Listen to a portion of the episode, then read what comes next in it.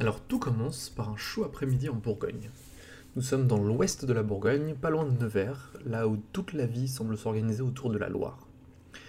Pour qui remonte le fleuve, c'est la jolie ville de la Charité-sur-Loire et son centre-ville historique, la ville viticole de Sancerre et des paysages très verts qui revigorent. Je rencontre Emmanuel à l'entrée de son huilerie, une grande cour où quelques tas de graines des dernières récoltes attendent d'être pressées.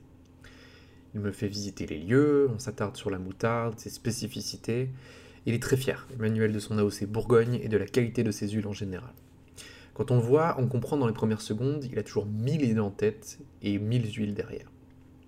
Alors qu'il m'explique sans sourciller qu'il est au champ et à la presse, qu'il connaît sur le bout des doigts le cycle de vie de ses cultures et les manières de les presser pour en donner une huile végétale pressée à froid, là, dans ces locaux, je ne suis qu'à moitié étonné.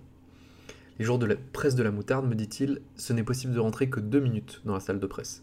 Sinon, l'odeur piquante de la moutarde vous assaille directement.